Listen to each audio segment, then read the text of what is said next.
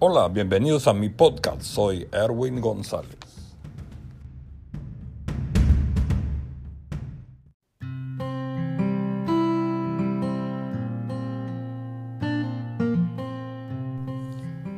La razón y causa para cambiar.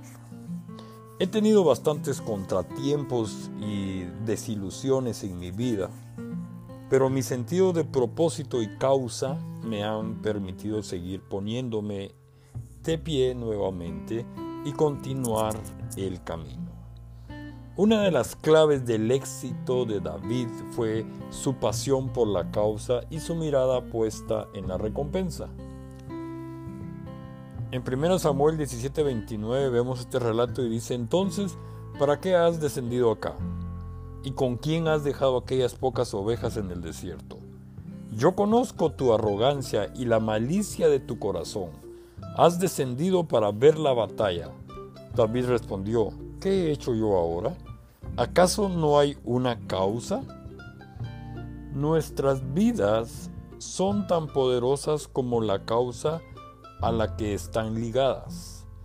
Si tienes una visión para tu vida que está unida a una causa, en especial la causa del Rey Jesús, esta será tu motivación para cambiar. La recompensa del cambio es la bendición de Dios. Tu vida mejorará. Tendrás un sentido de bienestar y realización. El cambio que trae Dios alinea tu vida con su voluntad. Y cuando esto sucede, comienzas a ver el fruto en cada área de tu vida.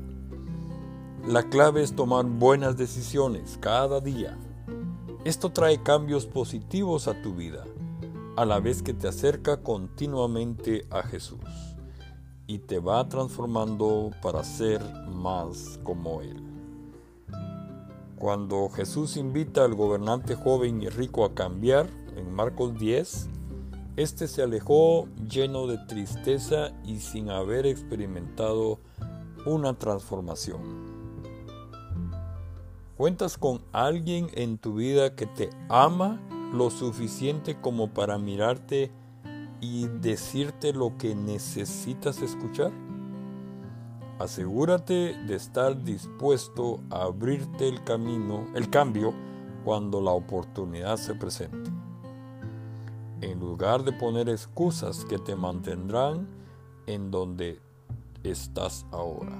El cambio comienza con tomar la decisión de cambiar.